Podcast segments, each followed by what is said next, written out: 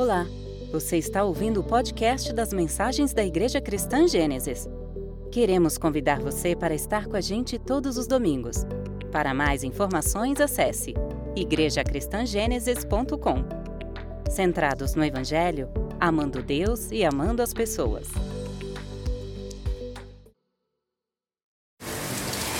Bom dia, irmãos.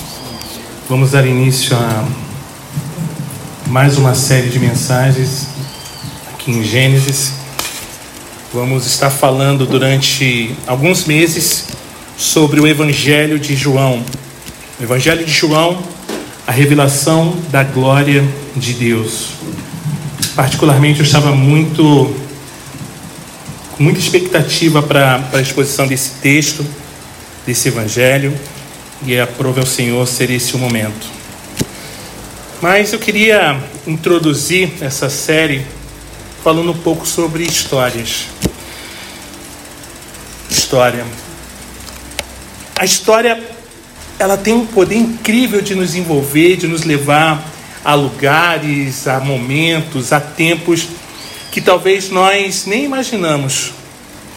Uma pesquisa realizada em 2006 evidenciou que mais da metade dos leitores de idade entre 5 e 17 anos não liam livros por entretenimento antes de lerem a série de Harry Potter. E também informou que para mais de 60% dos filhos e 76%, dos pais que foram pesquisados, após lerem essa obra, o desempenho escolar das crianças ela foi crescente uma história bem interessante. Barack Obama, o ex-presidente dos Estados Unidos, ele repartiu a sua experiência, segundo ele, de forma encantadora, com os livros da série de Harry Potter, que foi escrito pela J.K. Rowling, né? E ele disse que a Malia, a sua filha mais velha, e ele é, começaram a ler essa série, né, de Harry Potter, juntos e em voz alta.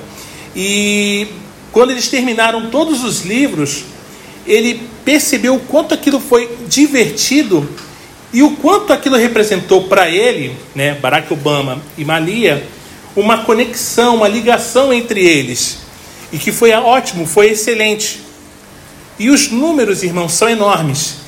Mais de 400 milhões de cópias foram vendidas, traduzidas em mais de 73 idiomas e com um recorde de bilheteria nos cinemas na casa de 7 bilhões.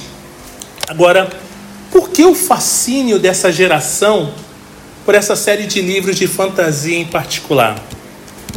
Stephen King, um outro autor de contos de horror britânico, ele é fantástico, ele tem obras como It, como Cemitério Maldito. Ele afirma que a saga é um feito de imaginação superior. Ele comentou algo interessante quando disse que Harry Potter é sobre confrontar medos, encontrar força interior e fazer a coisa certa diante das adversidades. Bingo! São ou não são os temas principais com os quais a juventude, entrando e saindo da adolescência, por exemplo, mais precisam lidar para prosseguir e sobreviver na selva do novo mundo que elas estão descobrindo. São ou não são os temas com os quais nós adultos, vira e mexe, precisamos lidar? Todo adolescente, todo jovem, todo mundo lida com medos, todo mundo lida com inseguranças, todo mundo lida com dúvidas. E Howling com mente imaginativa brilhante, trata disso em sua obra. E não é de espantar, portanto, que seja um grande sucesso. É o poder que uma história, irmãos, tem sobre mentes e corações. Tolkien, o autor de O Hobbit e a trilogia O Senhor dos Anéis, ele defendeu que adultos devem ler histórias fantásticas que ele as chama de histórias de fadas ou do belo reino, um reino encantado de belezas, pois as que são bem escritas oferecem em grau ou modo particular. Oferece coisas do tipo fantasia, recuperação, escape e consolo. Todas essas coisas de que as crianças, em regra, precisam menos do que os mais velhos. Fantasia, explica Tolkien, dando asas à imaginação. Recuperação, recobrando a nossa visão, fazendo-nos enxergar o belo e o divino naquilo que se tornou rotineiro ou familiar. Escape, levando-nos a um mundo fantástico paralelo, que é a realidade da vida. E o consolo, claro, consolando-nos e nos encorajando. Esse é o poder de uma história, igreja. O Evangelho de João possui todos esses elementos: história fantástica, visão do belo, escape e o consolo. E tantos outros, compondo uma história poderosa, carregada de maravilhas, peculiaridades artísticas, como disse Tolkien ao se expressar sobre os evangelhos. Tolkien, aliás, ele escreveu que a arte, no caso dos evangelhos, está na própria história, não na narrativa, porque o autor da história não foram os evangelistas, mas o próprio Deus. A arte é o Deus glorioso que os evangelhos revelam em Cristo, não a forma narrativa em si mesma. Não é a arte pela arte, mas arte que revela o artista. Tolkien ele afirma que a história narrada nos evangelhos é suprema e verdadeira. A arte foi verificada. Deus é o Senhor dos anjos e dos homens e dos elfos, que são criaturas que foram criadas pelos homens como forma de arte. Nós precisamos da história dos evangelhos para prosseguir, porque afinal, Cristo é o único capaz de nos oferecer não apenas a visão de algo fantástico, mas de fato um mundo fantástico. Ele é o único capaz de recuperar nossa visão, devolvendo-nos o olhar encantado pela vida. É o único que pode verdadeiramente nos levar a um reino eterno, recheado de glórias encantadoras, de nos consolar e encorajar enquanto prosseguimos a caminho dessa morada celestial, da terra feliz que pela fé nós podemos avistar. Esse é o poder da história contada pelos evangelhos. Isso nos leva nessa manhã ao Evangelho de João. Abram suas Bíblias no Evangelho de João, capítulo 20, versos 30 e 31. Evangelho de São João, capítulo 20, versos de número 30 a 31.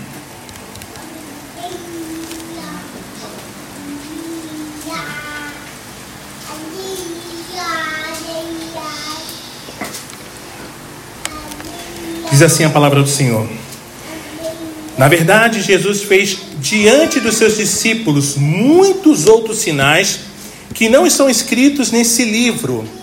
Estes, porém, foram registrados para que vocês creiam que Jesus é o Cristo, o Filho de Deus, e para que crendo tenham vida em seu nome. Antes de pisarmos, irmãos, no assoalho do Evangelho de João, Charles Swindon, ele sugeriu que tirássemos as sandálias, pois cada página arde em chamas com a glória da divindade de Jesus Cristo. Mais do que em qualquer outro livro da Bíblia, saiba que ao atravessarmos essas páginas, nós estamos pisando em terra santa. William Barclay, nos comentários que escreveu sobre João, ele informa algo muito curioso. Muitas vezes em vitrais e em outras formas de arte, os autores dos evangelhos são representados em símbolos pelas figuras dos quatro animais que o escritor do Apocalipse viu ao redor do trono. Apocalipse 4, 7. O homem, Jesus é servo, representa Marcos. O leão, Jesus é rei, representa Mateus. O novilho, Jesus é o sacrifício, representa Lucas. E a águia, Jesus é a expressão da glória de Deus, representa João, porque de todas as criaturas viventes, somente ela, a águia, consegue olhar diretamente para o sol sem se cegar. e de todos os escritores do Novo Testamento, João tem o olhar mais penetrante nos mistérios eternos, nas verdades eternas e na mente de Deus. De fato, mais do que Mateus, Marcos e Lucas, João é quem expressa a divindade de Jesus Cristo e o seu relacionamento singular com o Pai. Carson, comentando João, afirma que a questão fundamental do quarto evangelho não é quem é Jesus, mas quem é o Messias, quem é o Cristo, quem é o Filho de Deus. Ou seja, João não pretendeu apenas falar do tipo de homem que era Jesus, como ele era, o que ele fez, o que ensinou, mas em revelar a identidade de Cristo, ou seja, provar para os leitores que Jesus é o Cristo, o Messias, o Filho de Deus, o Deus que se fez carne. Irmãos, assim é que se a relevância para os primeiros leitores, lá no final do primeiro século, estava no fato de que Jesus é o Messias esperado pelos judeus, e prosélitos judeus, como Carson defende, que era o, próprio, o propósito de João, para nós hoje soma-se a isso tudo o fato de que nele, Jesus Cristo, não temos apenas um mestre com bons ensinos éticos ou morais, ou grandes exemplos de conduta que devem ser seguidos. Em Cristo nós temos Deus. Em outras palavras, nas palavras de João, assim a palavra se tornou ser humano, carne e osso, e habitou entre nós. Ele era cheio de graça e verdade, e vimos sua glória, a glória do Filho único do Pai. João é a águia que viu a glória. É o evangelista que nos revela a glória. João quer nos ensinar, gente bonita e fofa de Deus, a responder à questão crucial da existência, que seria a existência é que Jesus levantou aos seus discípulos: Quem vocês dizem que eu sou? Naquela ocasião, Pedro, o revelação divina, respondeu corretamente: O Senhor é o Cristo, o Filho do Deus vivo. Se Jesus é quem a Bíblia retrata e quem ele mesmo afirmou ser, o Cristo, o Messias, o Filho do Deus vivo. Então, a única atitude sensata é crer nele como Salvador do pecado e do juízo divino por vir e segui-lo como Senhor. Se Jesus não é quem a Bíblia retrata e quem ele mesmo julgou ser, então nós estamos desperdiçando o nosso tempo sendo cristãos, porque estaremos seguindo um personagem fictício, um lunático. Quem você diz que eu sou? Portanto, é a questão crucial, irmãos, da existência e João nos ajuda a respondê-la, revelando-nos que Jesus é Deus que se fez carne e habitou na terra. O apóstolo João talvez estivesse pensando na pergunta de Jesus e na confissão de Pedro quando nos revelou porque ele escreveu o seu evangelho. Os discípulos viram Jesus fazer muitos outros sinais além do que se encontram registrados nesse livro.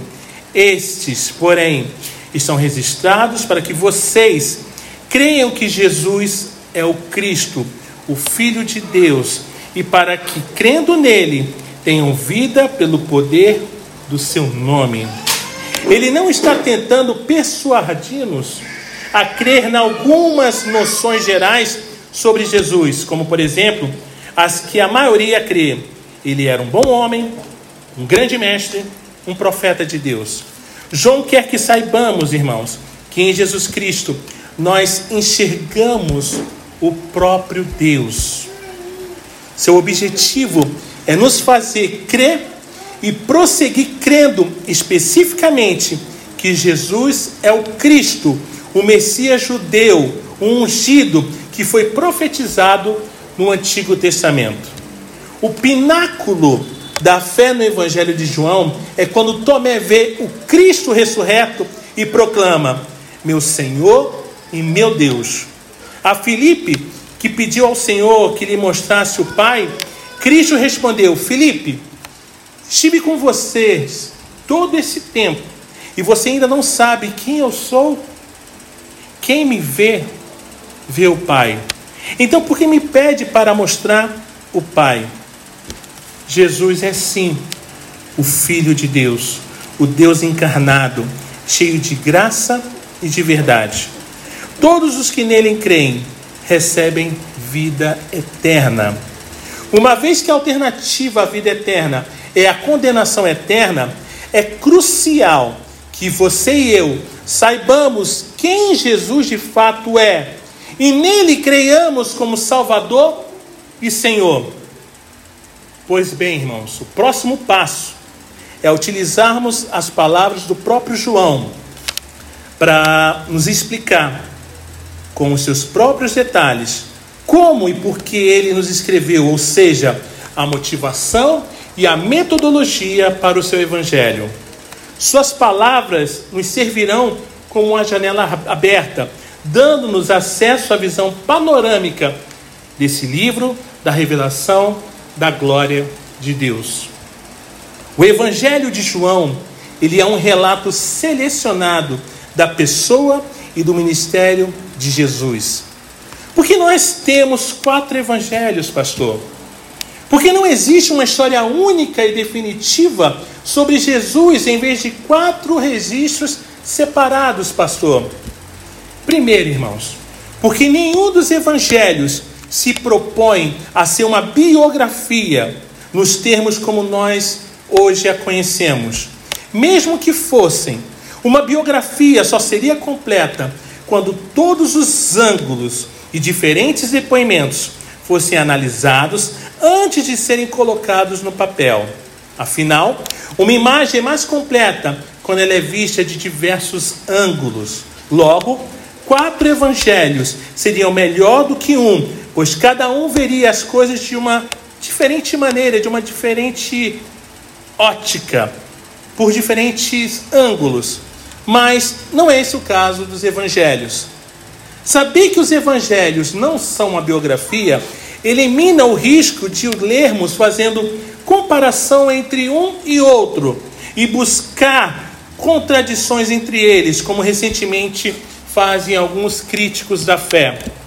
Segundo, a razão por que nós temos quatro evangelhos é que cada um deles escreveu um relato de fatos sobre Cristo, tendo em mente uma mensagem específica para um público específico, ou seja, eles levaram em conta a complexidade humana. Quer ver? O Evangelho de Mateus, escrevendo aos judeus, ele estava interessado em estabelecer os direitos reais de Jesus como rei dos judeus e assim proceder. Ele, tra ele traça a genealogia de Jesus de volta a Davi e Abraão. Evangelho de Marcos, escrevendo aos romanos, estava interessado em capturar os lances que revelam Jesus como servo. O autor tinha seus olhos voltados às ações de Jesus, que com certeza apelariam à razão das mentes práticas dos cidadãos romanos. O Evangelho de São Lucas, escrevendo aos gregos, focou na humanidade de Jesus.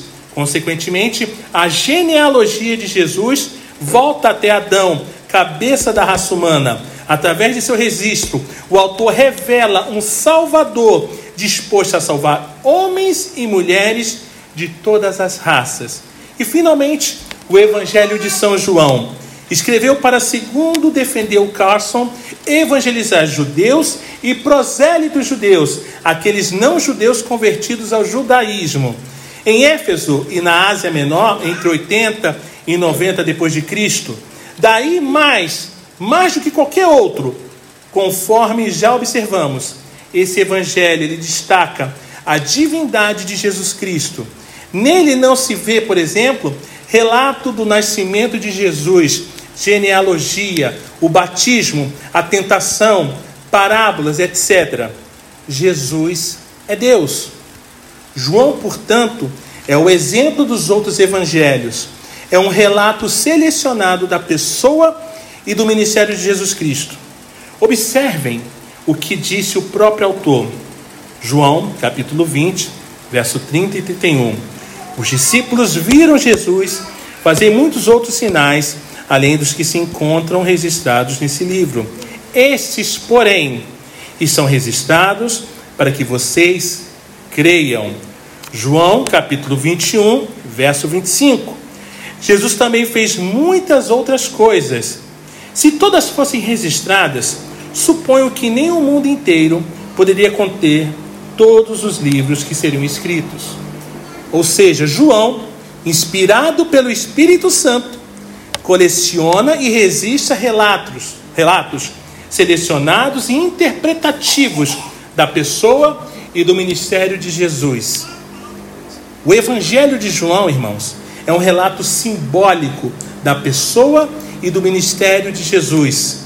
João ele está permeado de linguagem simbólica, fazendo o leitor atento parar e pensar sobre o significado mais profundo do que ele está dizendo. Isso não significa que João transformou a verdade histórica em ficção para contar sua história. O que está registrado realmente aconteceu e sabemos que esse relato é fiel, mas muitas vezes há um significado mais profundo por trás dos fatos históricos. Por exemplo, ao invés de se referir aos milagres ou maravilhas de Jesus, João os chama de sinais, como lemos em João 20 e 30. Muitos outros sinais, além do que se encontram registrados nesse livro. Um sinal, irmãos, aponta para algo além de si mesmo. João quer que percebamos o significado mais profundo, a mensagem, por assim dizer, por trás do próprio milagre. Que lição para os promotores de milagres contemporâneos. Das centenas que poderíamos ter, poderia ter sido selecionados, João escolheu apenas sete sinais, sem contar ainda a ressurreição de Jesus e a pesca milagrosa pós-ressurreição. Por trás de cada milagre ou sinal, há uma mensagem poderosa sendo comunicada. Por exemplo, eu sou o pão da vida, ao fazer a multiplicação dos pães. Eu sou a luz do mundo, antes de curar o cego de nascença. Eu sou a ressurreição e a vida, ao ressuscitar Lázaro dos mortos, e assim por diante.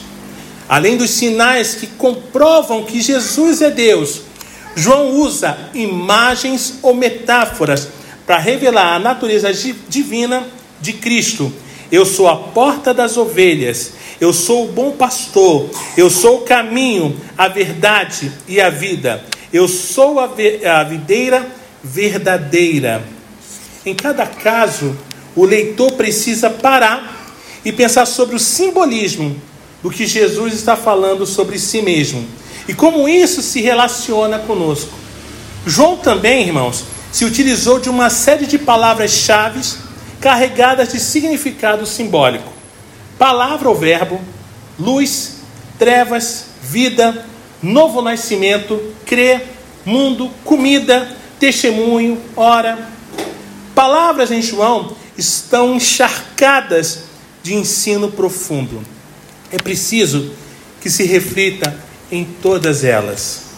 E além dos sinais metáforas, imagens e palavras-chave, João se utilizou de testemunhas e de contrastes com as festas judaicas para revelar em palavras e atos a divindade de Jesus Cristo. Seu objetivo é colocar-nos para pensar.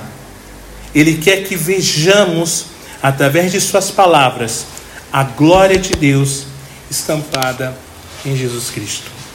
O Evangelho de João, irmãos, é um relato sobrenatural da pessoa e do ministério de Jesus. Além de seletivo e simbólico, o Evangelho de João é também sobrenatural. Evidências internas no próprio Evangelho e externas, testemunhos dos pais da igreja, atestam que João, inspirado pelo Espírito Santo, escreveu o quarto Evangelho. Mas por quê? Por que um quarto evangelho, cerca de 30 anos depois dos três primeiros já terem sido escritos, pastor? Deixem mais uma vez João mesmo nos dizer, para que vocês creiam que Jesus é o Cristo, o Filho de Deus, e para que, crendo nele, tenham vida pelo poder do seu nome. João quer nos despertar e nutrir fé no coração de quem o lê. Fé em Cristo. Ao escrever, sua ferramenta é apologética, provar que Jesus é o Cristo, mas o seu foco é o evangelístico e pastoral. João, no entanto, sabe que a fé não virá de forma natural e apenas como resultado de se ver os sinais. A verdade sobre Jesus não é automática no coração das pessoas. O pecado, contrário do que pensa o pecador incrédulo, não é racional. Mesmo diante de evidências, o ser humano ainda escapa com incredulidade. Veja, por exemplo, o caso de alguns, logo após testemunharem a ressurreição de Lázaro. João, capítulo 11, verso 45 a 53 diz: Muitos dos judeus que estavam com Maria creram em Jesus quando viram isso. Alguns, no entanto, foram aos fariseus e contaram o que Jesus tinha feito. 53. Daquele dia em diante, começaram a tramar a morte de Jesus. A ressurreição de Lázaro, irmãos, demonstrou claramente que Jesus é a ressurreição e a vida. Mas isso não os impediu que os fariseus viessem a matá-lo. E por quê? Eles não foram regenerados. João sabia que para se crer além da palavra é necessário nascer de novo. João 5:24 diz: Eu lhes digo a verdade. Quem ouve a minha mensagem e crê naquele que me enviou tem a vida eterna. Jamais será condenado, mas já passou da morte para a vida. A fé, que é dom de Deus, vem pelo ouvir a palavra de Deus, ou seja, o coração regenerado pelo Espírito, recebe a palavra, ouve sobre o nome poderoso de Cristo e crê. Para João, portanto, fé, fé que salva e santifica, é o resultado da palavra de Cristo e do Espírito Santo agindo no coração da pessoa. É obra sobrenatural de Deus. Outra coisa, irmãos, sobre a fé, segundo João, a fé que salva tem início e progresso. Ela não, não é como uma chama que se apaga, ou seja, fogo de palha, mas como faísca que aumenta, cresce, se espalha e incendeia a floresta. Ouça de novo João 20, 31, para que vocês creiam que Jesus é o Cristo, o Filho de Deus e para que, crendo nele, tenham vida pelo poder do seu nome. Perceberam? Para que vocês creiam. A faísca inicial da fé. E para que, crendo nele, a floresta incendiada pela fé que aumentou, cresceu e se espalhou pela vida toda. Lendo o Evangelho de João, irmãos, vocês notarão que não é incomum encontrarmos ao longo do livro todo, por exemplo, que desde o início os discípulos creram, creram de novo e de novo e foram crendo até o final. O verbo crer aparece cerca de 98 vezes em João. E por quê? A fé que salva tem início e progresso, ou seja, ela nasce e se alimenta no contato com a palavra impulsionada pelo Espírito. Fé que adormece ou morre não salva, pois não é verdadeira. A terceira coisa a se notar sobre a fé de Jesus, a fé de João, pelo poder do Espírito, quer fazer nascer e nutrir no coração do crente, através da palavra escrita, é a fé que produz vida. Em João, vida é Cristo. Vida é ver e crer em Cristo. Vida é desfrutar de alegria em Cristo. João não escreve com propósitos acadêmicos nem puramente artísticos ou literários, mas com a intenção evangelística e pastoral, irmãos. Ele quer que o leitor, diante de sua história encantadora, faça ao Deus que se fez carne em Jesus e que está aqui revelado no Evangelho, inflamado pelo Espírito Santo, creia e cresça na fé. Um tipo de fé que tem Jesus Cristo, o Filho de Deus, como conteúdo e vida eterna e abundante como resultado. Embarcamos hoje na história do Evangelho de João e o meu desejo é que vocês se encantem com esse livro. Mais do que isso, que você se encante com o personagem principal, o Cristo, Filho de Deus, por meio de quem nós obtemos a vida. A minha oração é que ao longo dessa jornada, irmãos, todos nós, pela fé no Filho de Deus, sejamos transportados para o reino de encantos do céu, que haja salvação por causa dessa história.